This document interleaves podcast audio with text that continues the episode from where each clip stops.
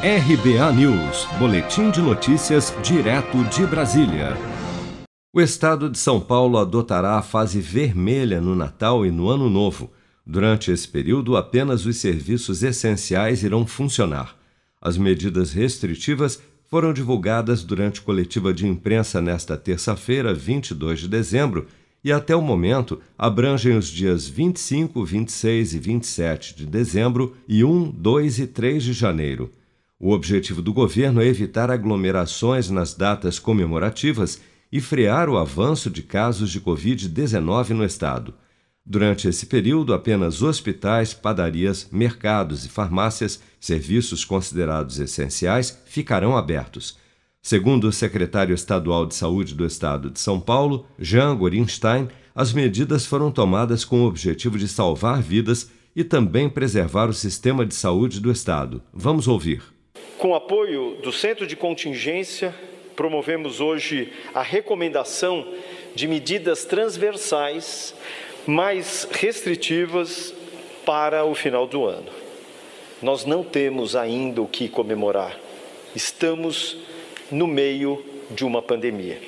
Visando conter a aglomeração, a circulação maior de pessoas e com ela o vírus, essas medidas foram tomadas com o objetivo de preservar vidas e também preservar o nosso sistema de saúde, que por mais que estejamos implementando mais leitos, sejam em UTI, enfermaria, nós temos um limite. Mas nós precisamos da mesma população que sempre nos apoiou durante toda a história do Plano São Paulo e garantiu o sucesso dele até então, para que hoje também nos apoie, para que hoje nos ajude, porque precisamos de cada um de vocês na luta contra a pandemia. Ainda durante a coletiva de imprensa, a secretária estadual de Desenvolvimento Econômico, Patrícia Ellen, afirmou que nenhuma região do estado paulista irá para a fase verde em janeiro.